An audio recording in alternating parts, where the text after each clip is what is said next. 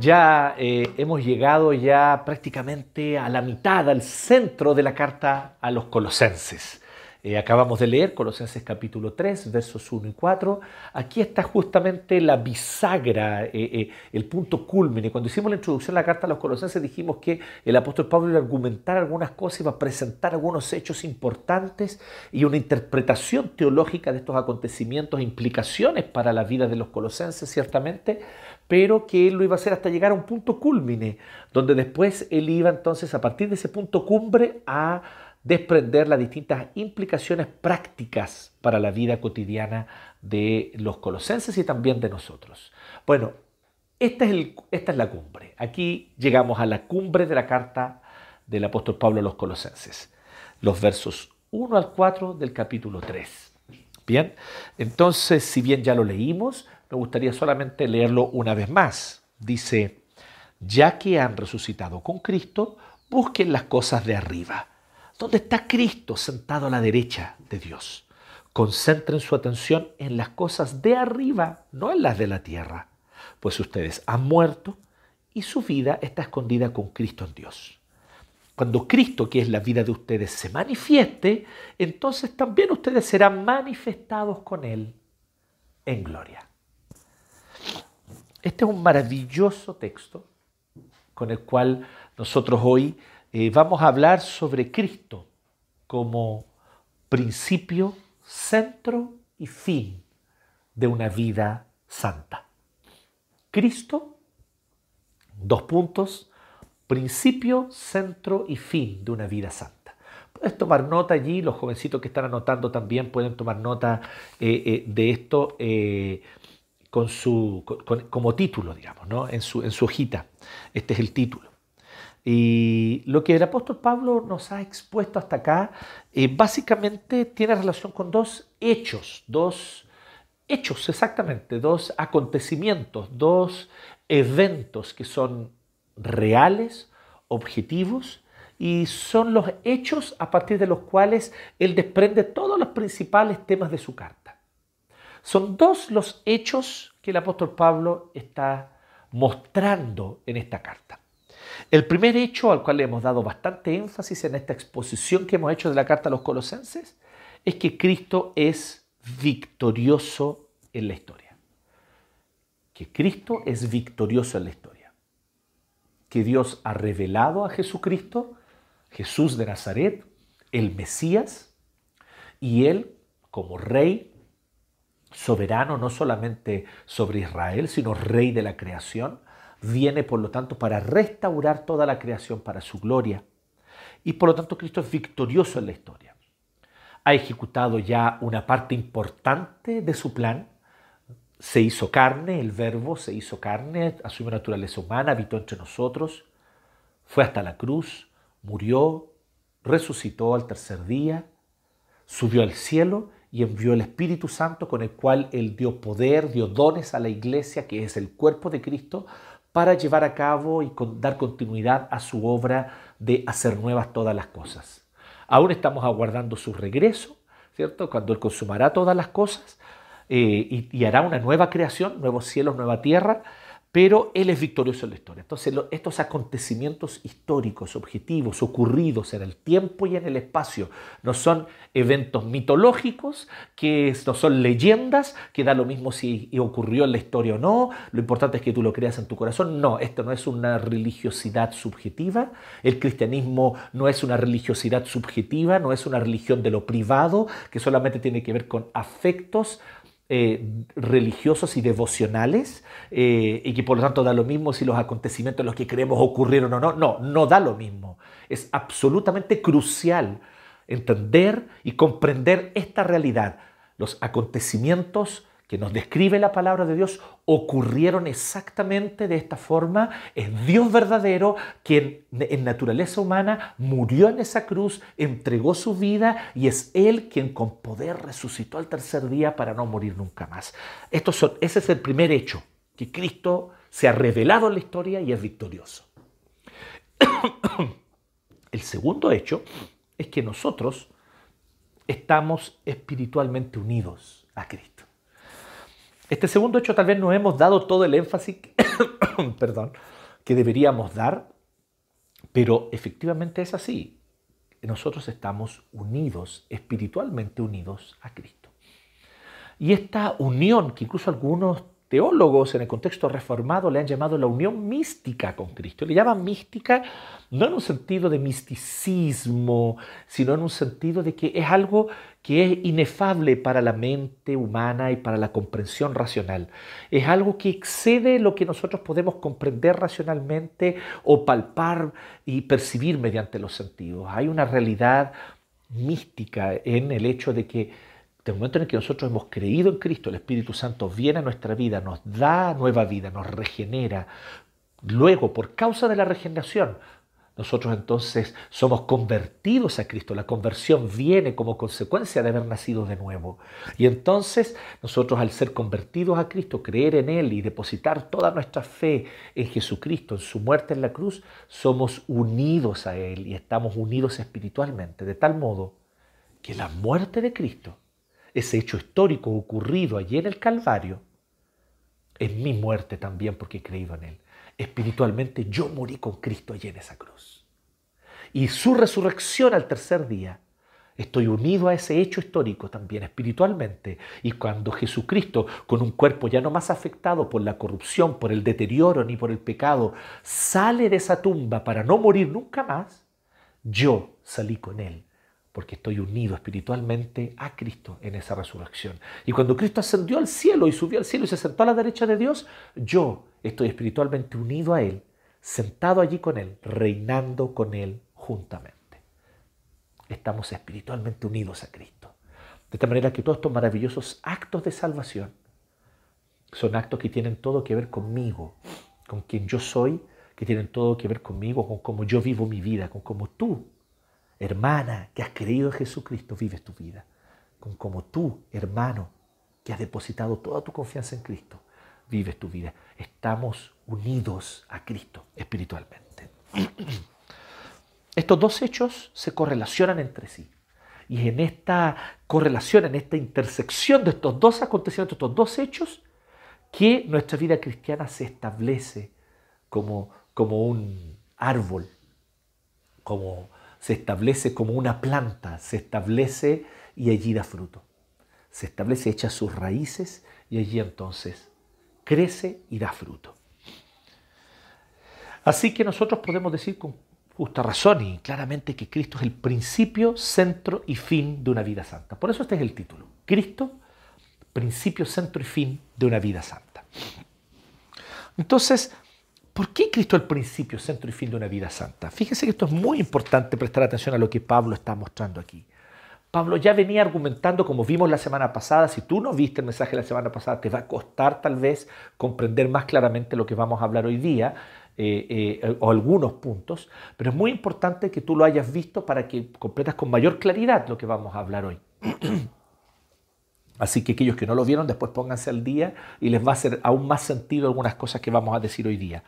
Pero efectivamente nosotros vimos que los, eh, eh, eh, habían personas que estaban tratando de seducir a los hermanos colosenses de que ellos podían ser aceptados a Dios o delante de Dios, podían ser aceptables delante de Dios, no solamente mediante la, la muerte de Cristo, sino que también mediante la observación de ciertos rituales, y de ciertas leyes eh, de dietas, leyes dietéticas con respecto a lo que se puede y no se puede comer conforme a la ley del Antiguo Testamento. También les decían que sí está bien creer en Cristo, pero que era bueno que algunos accedieran a un conocimiento superior, un conocimiento especial, un conocimiento que llamábamos de conocimiento iniciático, que es solo para algunos pocos, y que está bien creer en Cristo, pero que igual tú tienes que complementar esa fe en Él y esa esperanza en Cristo con una rigurosa autodisciplina de la mente y del corazón y del cuerpo, para así poder entonces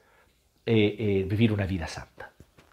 Vimos entonces que Pablo va directamente al choque contra estas tres ideas.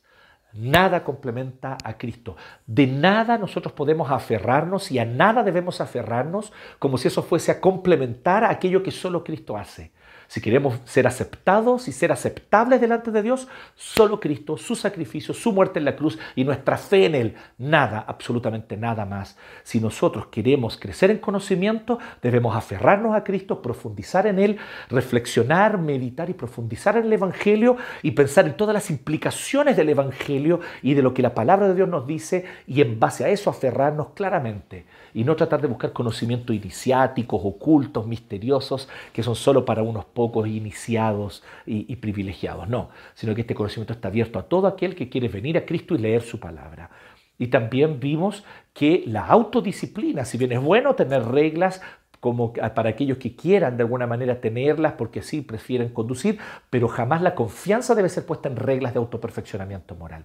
Jamás yo debo poner mi confianza en la autodisciplina. La autodisciplina no elimina el pecado, la autodisciplina no vence el, el poder del pecado en nuestra vida. Es solamente la fe en Cristo y nuestra unión espiritual a Él mediante la fe. Estamos unidos en su muerte. Y eso justamente decía Pablo en el verso 20 del capítulo 2 que nosotros hemos muerto con Cristo a los principios de este mundo. Por lo tanto, no necesitamos aferrarnos a los principios de este mundo para tratar de vencer el pecado. Bueno, entonces ahora lo que Pablo nos va a mostrar es que asimismo, si nosotros queremos vivir una vida santa, por lo tanto, debemos, debemos nosotros dedicarnos a tres cosas que él habla aquí en estos cuatro versículos y quiero decirlas brevemente. La primera de ellas es buscar. Si quieren, los jóvenes que están anotando allí, que están tomando nota, ya tomaron nota del título, ¿cierto? Cristo, principio, centro y fin de una vida santa. Bueno, ¿cómo? ¿Cómo Cristo se torna este principio, medio y fin de, nuestra vida santa? ¿Cómo Cristo eh, eh, eh, es el centro de nuestra santificación, de nuestra santidad? Bueno, a través de tres verbos. El primero, buscar. El segundo, enfocar. Y el tercero, aguardar, a través de buscar, enfocar y aguardar. Primeramente, versículo 1 nos muestra claramente que debemos buscar las cosas de arriba. Cuidado, no se vaya a confundir con esta idea. Las cosas de arriba no son cosas eh, eh, simplemente racionalmente superiores, como en esta idea que tenía Platón y la filosofía griega, ¿cierto? Que decía que existía un mundo inferior de los sentidos y un mundo superior que era el mundo de las ideas. No quiere decir tampoco, como después algunos, algunos filósofos, incluso cristianos, tomando a Platón, van a reinterpretar esto y diciendo que existen cosas superiores, que son superiores espirituales, y por lo tanto existen las cosas inferiores, que son las cosas materiales, y que nosotros debemos buscar aquellas cosas superiores que son espirituales. Pablo no está diciendo eso. En ninguna parte de entender siquiera algo como eso. Simplemente mucha gente se queda pegada con la expresión de las cosas de arriba busquen las cosas de arriba. Y se quedan, ay, ¿qué quiere decir las cosas de arriba? Y con sus propios preconceptos, que son extra bíblicos, o sea, no son de la Biblia, están de fuera de la Biblia, vienen y ven esa expresión, a ah, las cosas de arriba, y se imaginan las cosas de arriba que ellos ya aprendieron de otro lado, que no es la Biblia. No, hermanos, la Biblia se interpreta a sí misma. ¿Qué son las cosas de arriba para el propio apóstol Pablo, en la propia carta a los colosenses, en la propia escritura? Las cosas de arriba, lo explica el mismo Pablo, aquí directamente. ¿Qué son las cosas de arriba? Él dice, busquen las cosas de arriba. No, no son el mundo de las ideas racionales universales, no. Las cosas de arriba es donde está Cristo sentado a la derecha de Dios. Él no nos da una idea de, de, algo abajo y algo arriba como dos realidades paralelas, siendo una superior a la otra. Lo que Pablo está diciendo es algo más interesante. Pablo está hablando de un acontecimiento histórico y está hablando al respecto de un hecho histórico. El Salmo 110 profetizaba que habría un poderoso rey al cual Dios lo exaltaría, que sería el Mesías, y Dios lo exaltaría y lo sentaría a su diestra. Eso ya lo profetizaba el Salmo 110 en el Antiguo Testamento.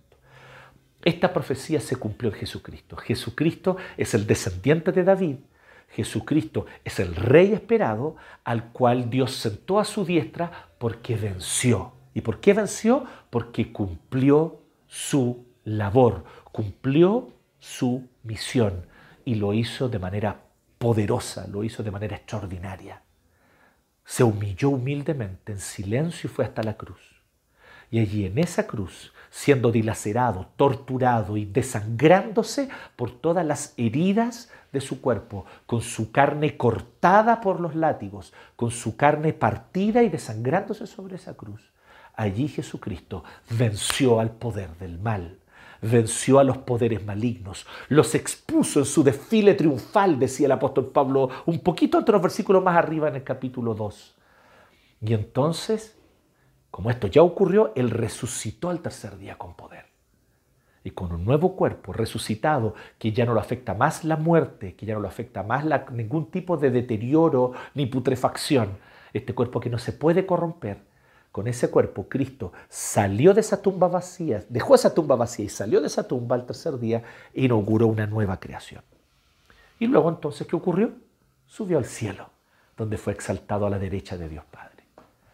Aquí Pablo está considerando el acontecimiento histórico de que el Mesías ya se reveló en la historia, él ya vino a cumplir su misión y ya ha cumplido la gran mayoría de esta misión.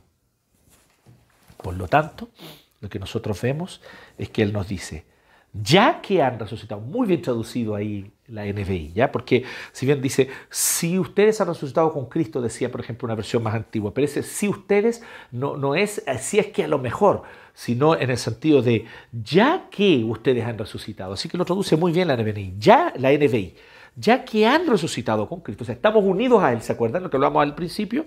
Ya que han resucitado con Cristo y están unidos a Él, busquen las cosas de arriba.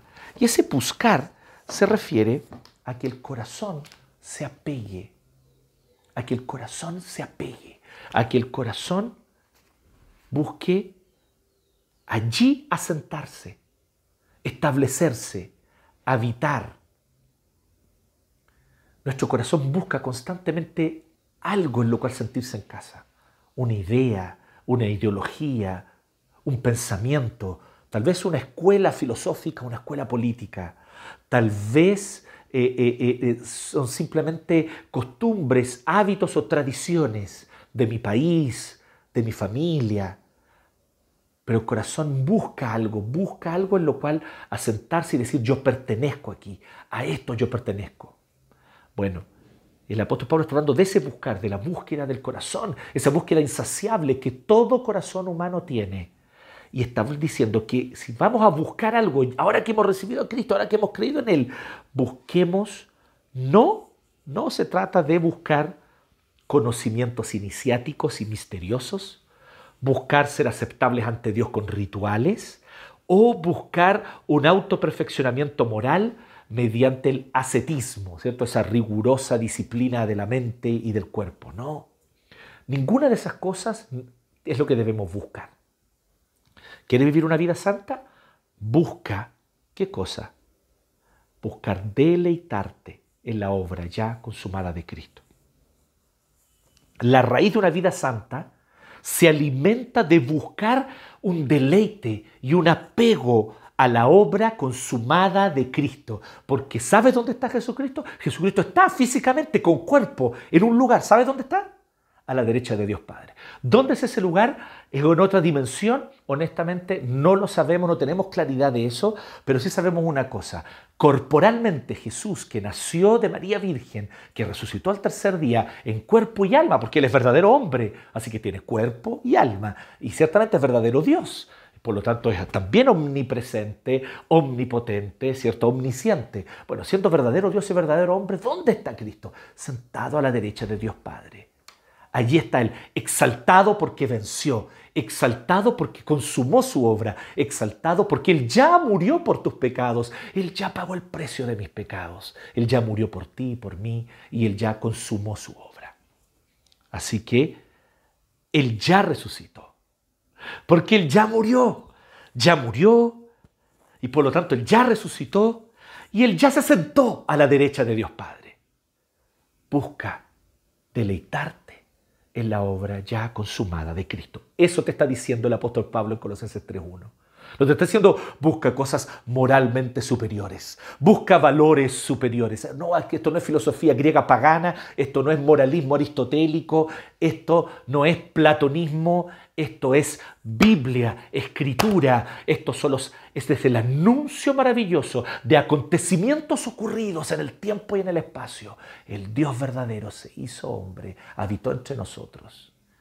Es Jesucristo y venció venció en la cruz, venció a la tumba, venció a la muerte, se sentó a la derecha de Dios Padre. Busca que tu corazón se apegue a esto. Busca ese gozo que solo el recordar, meditar, cantar, Busca algo más allá de lo racional. Busca que tu corazón se deleite. Busca que de tus labios surjan cantos de adoración, porque Él completó su obra, porque Él murió en la cruz, porque Él se levantó de los muertos. Busca deleitarte en la obra ya consumada de Cristo. Luego, en segundo lugar, el segundo verbo es enfocar. Enfoca. ¿En qué? Enfocar, dice así, eso es lo que dice literalmente en el verso 2. Concentren su atención. Yo quise poner enfocar, ¿cierto? Concentren su atención. Y aquí ya está hablando de algo un poco más racional. La primera palabra que es buscar es una palabra muy conectada con todo el ser interior del corazón y con los afectos también. Pero aquí cuando habla de concentren su atención está hablando de algo más incluso racional, de un ejercicio más mental. Está diciendo enfóquense, concentren su atención. De nuevo dice, en las cosas de arriba ya vimos que son las cosas de arriba, la obra consumada de Cristo, ¿cierto? Él está sentado a la derecha de Dios Padre. Pero ¿qué es lo que él dice entonces? No en las de la tierra. O sea, no en estas cosas que nosotros podemos lograr conseguir aquí. No se trata de lograr cuánto yo avanzo aquí en esta vida, cuánto yo me voy autoperfeccionando moralmente. No, porque esto este no es un camino de autoperfeccionamiento moral, el Evangelio no consiste en eso. El Evangelio consiste en una obra de salvación por gracia que Dios ejecuta por nosotros y en nosotros. Por lo tanto, Él dice, concentre su las cosas no en las de la tierra, pues, y de nuevo nos recuerda que estamos unidos espiritualmente a Cristo. Ustedes han muerto. ¿Cuándo me morí? Cuando Cristo murió en el Golgota, tú allí en esa cruz moriste con Él. Ya estás muerto. Y tu vida está escondida con Cristo en Dios. Tu vida está escondida con Cristo en Dios. ¿Dónde está mi vida? ¿Dónde está tu vida, querido hermano? ¿Dónde está tu vida, hermana? Tu trabajo, tu profesión. Ahí está tu vida. Tu familia. No, yo vivo por mi familia. Eres como Andrea Bocelli, vives por la música, vivo por ella. ¿Por qué vives tú? ¿Dónde está tu vida? Tu vida está en la victoria o no, el avance o retroceso de un determinado proyecto político. Tu vida está en las altas, en las alzas y bajas de la bolsa, de la economía, en, el, en, cuánto receso, inflación eh, o cuánto crecimiento económico obtenemos. ¿Dónde está tu vida? ¿Qué define tu vida? ¿Qué le provee seguridad a tu vida? ¿Qué te da identidad? Y aquí de nuevo el apóstol Pablo se esmera en quitarnos los ojos de todas estas cosas idolátricas que yo acabo de mencionar, todas ellas idolátricas. Fíjese, ninguna de las que mencioné es algo malo. Es bueno preocuparse del trabajo, de la profesión, de la familia, tener, anhelar, anhelar un proyecto político que promueva mayor justicia en nuestro país. Es bueno buscar una buena y sana economía, tanto para nosotros como para los demás conciudadanos. Todo eso es muy positivo. Pero nada de eso es tu vida, hermano. Nada de eso es tu vida, hermana. Tú no vives para ese proyecto político. Tú no vives para ese proyecto económico, tú no vives para esa profesión, ese oficio, tú no vives para formar esa familia que tienes hoy en tu casa, que está bien que la ames, está bien que te sacrifiques por amor a tu esposa, a tus hijos, pero tú no vives para ellos, tú vives para Dios en Cristo, tú vives para Cristo, tu vida es Cristo, porque tu vida de hecho, tu vida verdadera no es la que está en esta tierra, es la que está oculta con Cristo en Dios. Enfoca allí, por lo tanto. Pon tu concentración allí. Una vida santa se fortalece y crece mediante una mente enfocada en el hecho de que nuestra vida ya está escondida. Y aquí el apóstol Pablo habla de un hecho ya acontecido. No dice, sí, porque tu vida se esconderá. Como nosotros tendemos a pensar. Hablamos de esto hace ya unos domingos atrás, como nosotros tenemos la tendencia a tener una religiosidad como extraterrena, ¿no? Donde nosotros decimos, sí, cuando yo me muera y mi alma se va a estar al reino de los cielos. No, esta idea no es así. Tú, tú ya estás, tu vida ya está allí. Entonces, la vida eterna no comienza cuando tú te mueres. La vida eterna no va a comenzar cuando Cristo vuelva. La vida eterna ya comenzó, ya empezó ahora y ya es una realidad para ti ahora. Entonces, la vida, una vida santa se fortalece, como decía, y crece mediante una mente enfocada en el hecho de que nuestra vida está escondida en Él. Cristo está sentado hoy a la diestra de Dios. Es un hecho real. Es un hecho en el tiempo, en el espacio real. Cristo está sentado hoy a la diestra de Dios Padre. Tiene nuestra vida en sus manos, somos suyos. Y nos esconde allí. Estamos seguros. Lo que está diciendo Pablo, por un lado, apela a la seguridad. Estamos seguros, somos suyos, le pertenecemos a Cristo y nada nos arrebatará de su mano. Si somos salvos, lo somos entonces para siempre, porque la salvación que tenemos es solo por gracia. No hicimos nada para merecerla, tampoco podemos hacer nada para desmerecerla. Somos suyos, pero también implica que somos su tesoro especial. E implica una cosa más, muy importante, Pablo aquí está usando la idea de escondido y está diciendo que nuestra vida verdadera no se puede ver, no está visible, palpable o medible. Tu vida verdadera no es medible. Ah, a ver cuántas oraciones haces o cuántas horas eh, eh, te dedicas a la oración por semana. A ver, dime cuántos versículos te sabes de memoria. Entonces empezamos a medir qué tan santa es tu vida. No, nuestra vida con Dios no es medible, palpable, visible mediante señales, como las que se mencionaban en el capítulo 2, obediencia a rituales, o acceso a conocimientos ocultos, o una vida rigurosa de autodisciplina ascética. No, nada de eso es o define nuestra vida. Nuestra vida está oculta en Dios. Nuestra identidad está allí, en Cristo. O sea, cualquier valor que yo le quiera dar a mi vida lo tiene porque Cristo le da valor. Y sí, tu vida tiene un valor infinito, maravilloso, extraordinario, el valor que Cristo le dio cuando derramó esa sangre por ti. Él le puso precio a tu vida, por eso tu vida vale. Fuiste creado imagen y semejanza de Dios para partir. Eso ya te hace infinitamente valioso. Cualquier vida humana, infinitamente valioso. Infinitamente valiosa. Cualquier vida humana. Incluso aquella que aún está en el vientre de su mamita. Infinitamente valiosa porque es imagen y semejanza de Dios.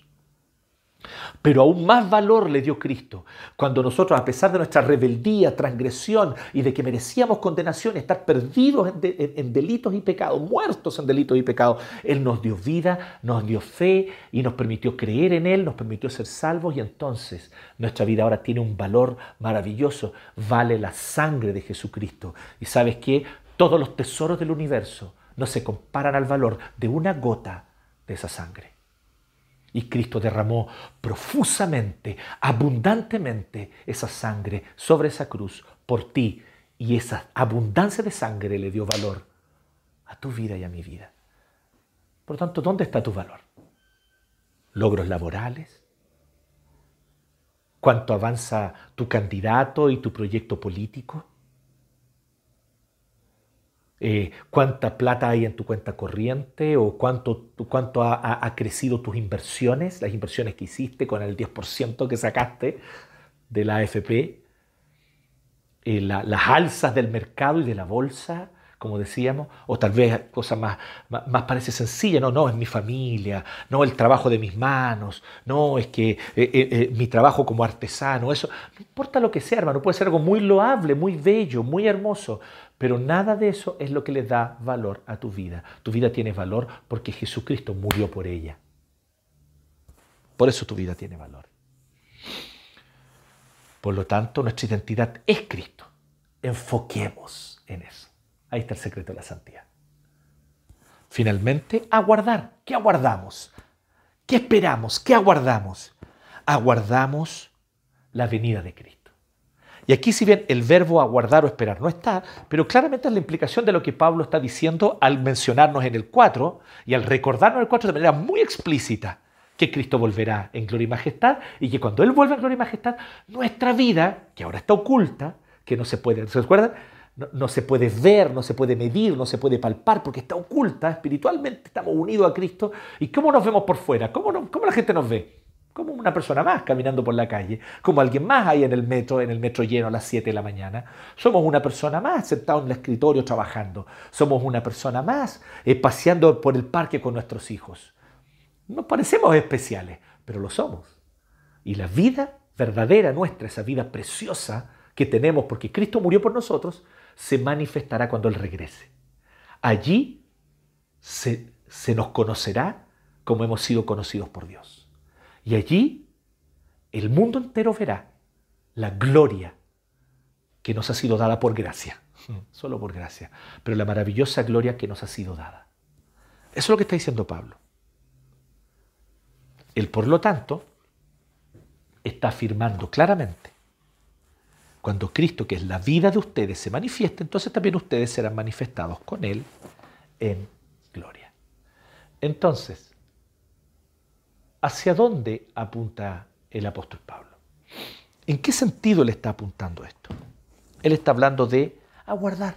Él está diciendo, aguardemos, esperemos. ¿Aguardar qué?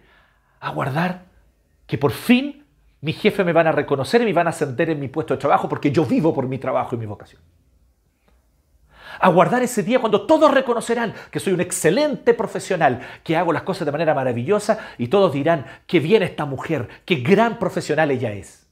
¿Eso estás aguardando? ¿Aguardando qué? Aguardando que por fin ese candidato será electo y entonces habrá justicia en Chile. ¿Aguardando qué? Aguardando que por fin salga ese texto constitucional que hará de Chile un nuevo Chile. ¿Dónde está tu esperanza? ¿Aguardando qué? Aguardando que al fin la economía se recupere y entonces todos nosotros podamos tener un acceso mejor a bienes y consumo, aguardando que por fin yo logre tal estatus socioeconómico para entonces poder tener la vida de bienestar que siempre soñé, aguardar que por fin la gente vea a mi familia, vea a mis hijos que yo los crié y digan qué lindos hijos tienes, qué maravillosa la familia que tú formaste, qué seco eres y todos me admiren porque soy una excelente mamá o un excelente papá. ¿Qué es lo que estás aguardando? ¿Qué aguardas en tu corazón? ¿Te digo algo? Nada de esto, por muy bueno que sea, yo no estoy diciendo que sean cosas malas, pero en nada de esto debes depositar tu esperanza.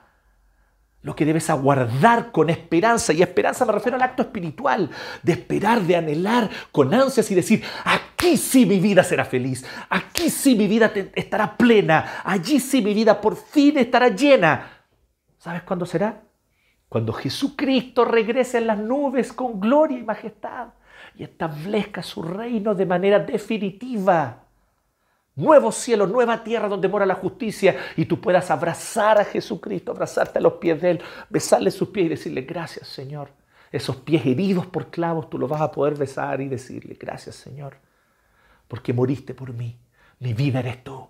Yo vivo por ti, yo vivo para ti y todo lo que he vivido, cada segundo de mi vida fue para anhelar este día. Esto es lo que yo tanto esperé. No hay proyecto político, no hay victoria de candidato, no hay ningún estatus socioeconómico, no hay ningún reconocimiento profesional, no existe ninguna familia perfecta que yo pueda formar. Nada, absolutamente nada que pueda ocupar el lugar que solo tú ocupas en mi corazón. Este es el momento que aguardé, verte en gloria y majestad, rompiendo los cielos y volviendo viendo para reinar. Esa tiene que ser tu esperanza. Así que si tu esperanza está puesta en otras cosas, estás pecando de idolatría, mi hermana. Estás pecando de idolatría, mi hermano. Eso es lo que yo te quiero decir hoy día. Todavía no. Todavía no hay un Chile perfecto. Todavía no Todavía no eres el profesional que tienes que ser. Todavía no, la familia y tu familia no es perfecta. Todavía no hay una constitución perfecta para Chile. Todavía no hay ningún, ni habrá ningún candidato presidencial que sea perfecto y que haga bien las cosas. Todavía no habrá justicia plena. Todavía no. Así que no pongas tu esperanza en lo que solo te va a frustrar, defraudar y decepcionar. Pon tu esperanza en lo que no fallará, en lo que ocurrirá con certeza, en aquello que sin duda alguna vendrá, porque vendrá Cristo. vendrá. Todavía no se acaban nuestras contradicciones. Todavía no se acaban las contradicciones morales que tenemos. Yo estoy lleno de contradicciones, tú estás lleno de contradicciones. Nuestros sufrimientos, nuestros dolores, nuestros pecados, que muchas veces se manifiestan y las otras personas ven y dicen, ¡Ay, tú no era que tú eres cristiano? Sí, lo soy. Y yo sé que lo soy. Mi vida está escondida con Cristo en Dios. Pero aún en esta tierra, peco, caigo, tropiezo, fallo. Y tengo tantas contradicciones. Pero ¿sabes qué? Mi vida verdadera no es esta que estoy viviendo aquí. Mi vida verdadera es la que está escondida. No es visible, no es palpable, está escondida en los cielos con Cristo en Dios. Y esa vida vendrá y se manifestará en la historia, en el tiempo y en el espacio cuando Cristo vuelva. Eso ocurrirá, seguro que sí, en aquel día final. Por lo tanto, queridos hermanos, si el apóstol Pablo nos invita a esto, nos dice aquí está el secreto de la vida santa. Ay, pastor, espérate, entonces el secreto de la vida santa no era por fin leer aquel libro secreto que los hombres más santos han leído. No, hay libros muy buenos, es muy bueno que leas la institución de religión cristiana de Calvino. Te recomiendo que leas Imitación de Cristo de Thomas A. Kempis, de Thomas. Kempis, perdón. Es muy importante que tú leas La Santidad de Dios de Sproul. Son maravillosos libros. Yo sé que van a edificar tu vida. Pero ¿sabes qué? Muchos cristianos ni siquiera leyeron dos líneas de esos libros. Y vivieron vidas santas. Y viven vidas santas. Porque el secreto de la vida santa no está en ciertos conocimientos que unos tienen y otros no. Ay, que si yo conociera las doctrinas reformadas como debería conocerlas, entonces mi vida sería santa. No. Otro deposita su confianza en rituales. ¿Cierto? Como decíamos, no, es que si realmente tú adoraras con este fervor, con esta espontaneidad, así de manera espontánea, maravillosa, eso sí es adoración. Y critica a los que te parece que son muy fríos. Y por otro lado está el otro extremo, aquellos que dicen, no, es que tú estás, simplemente dejando, dando rienda suelta a tus emociones, eso no es. Si tú realmente adoraras con solemnidad, con seriedad, con racionalidad, entonces tu vida no, tampoco está allí. Tampoco la vida santa está en cuánta autodisciplina yo tengo. No, que yo soy riguroso. Me levanto a las 5 de la mañana, me ducho con agua fría y sigo una disciplina rigurosa. Tengo cada hora y cada minuto del día contado. Dedico una hora a la oración. Cada 10 días yo dedico un ayuno. Y tengo todo perfectamente calendarizado, disciplinado, como si ese autodisciplinamiento me santificara. Y eso no tiene poder alguno contra los apetitos pecaminosos. Entonces, ¿qué ¿Qué me dará santidad? ¿Qué te hará más santa, mi hermana? ¿Qué te hará más santo, mi hermano? ¿Qué? Esto que dice el apóstol Pablo. Estas tres cosas. Buscar, enfocar y aguardar. Buscar, gozarte, deleitarte, apegarte a la obra ya consumada de Cristo. Este es el primer secreto de la vida santa. Mírate cada vez menos a ti mismo y mira cada vez más a la obra consumada de Cristo. Más que buscar técnicas, rituales, estrategias, autodisciplinamiento, conocimientos especiales para iniciados, ¿no? Más que eso, no. Busca gozarte, deleitarte y apegarte a la obra ya consumada de Cristo. En segundo lugar, enfócate. Enfoca tus pensamientos en Cristo, en su obra, en la intercesión de Él por ti. Él intercede a tu favor. Incluso el apóstol Pablo dice algo tremendo en otra carta. Él dice que a veces incluso nuestras oraciones son torpes pedimos cosas que no nos convienen. Él lo dice en Romanos 8, si hemos de pedir como conviene, a veces ni sabemos si estamos pidiendo como conviene. Pero Cristo intercede por nosotros y no solamente eso, el Espíritu intercede por nosotros. El Espíritu Santo. Así que confía en su obra, en su intercesión, en su sustitución. Él te sustituyó, Él pagó el precio, Él fue el sacrificio, Él derramó su sangre pura e inocente para que tú pecador, sucio, inmundo, merecedor de condenación, pudieras hallar salvación gratuita. A Él le costó todo, pero te lo dio a ti gratuitamente por gracia. Él lo hizo por ti y por mí. Bueno, esa es tu fuente de identidad. Enfócate en eso. Ahí está tu identidad. Enfócate en eso antes que en tu progreso profesional, antes que en el progreso de tu partido y tu proyecto político, antes que en, el progreso de la economía, antes que en cualquiera de estas cosas, enfócate en Cristo y en su obra. más que, como decíamos, enfocar en cambios conductuales, más que enfocar en estilos de conducta, de vida, más que enfocar en posiciones políticas, etcétera, como si nuestra identidad como cristianos estuviese en esas cosas. No están esas cosas, nuestra identidad está en Cristo, mi vida está escondida con Cristo en Dios. Finalmente, hermano, aguarda. ¿Quieres una vida santa? Busca, enfoca ahí, aguarda el regreso de Cristo con esperanza. Aguarda. Aguarda cuando te sientas frustrado, cuando intentaste dejar ese pecado y parece que te venció. Cuando intentaste dejar ese mal hábito y parece que ese mal hábito te la gana. Cuando, cuando tú pensaste que por fin dejaste atrás tal cosa y tal conducta que estaba mal y de repente te ves nuevamente cayendo en eso. Cuando otros te digan, oye, pero tú no eres cristiano, ¿cómo actúas así? Oye, pero tu vida se ve tan común. Cuando tú sientas que parece que no progresas, que las cosas no van bien. Cuando tú percibas que todo en tu vida parece andar mal y parece que realmente Dios está conmigo, confía porque todavía no hemos llegado a casa, todavía no se ha revelado nuestra vida, todavía no se ha manifestado nuestra gloria, todavía no se ha manifestado lo que hemos de ser cuando Cristo vuelva, todavía no. Así que aguarda, aguarda, espera con esperanza, aguarda el regreso de Cristo con esperanza. Más que imaginar que todo será resuelto aquí, que con un poquito más de empeño, con un poco más de, de ñeque, con un poquito más de esfuerzo. Sí, resolveré eso. No. hay momentos en los que tal vez no es para ponerle un poquito más de esfuerzo ni un poquito más de ñeque. Hay momentos que son simplemente para descansar en la obra de Cristo y decir, Él volverá. Y cuando Él vuelva, por fin esto acabará. Cuando Él vuelva. De aquí hasta allá, yo aguardo en Él, confío en Él, sigo con mi vida firmemente arraigada en Él. Y este es el secreto de una vida santa. este es el secreto de una vida santa. Varias veces he contado esta historia y con esto quiero cerrar.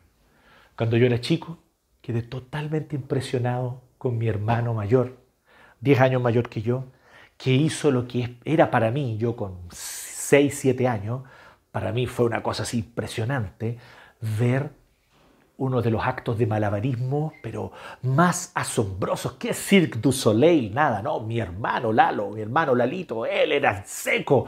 ¿Saben qué es lo que él hacía?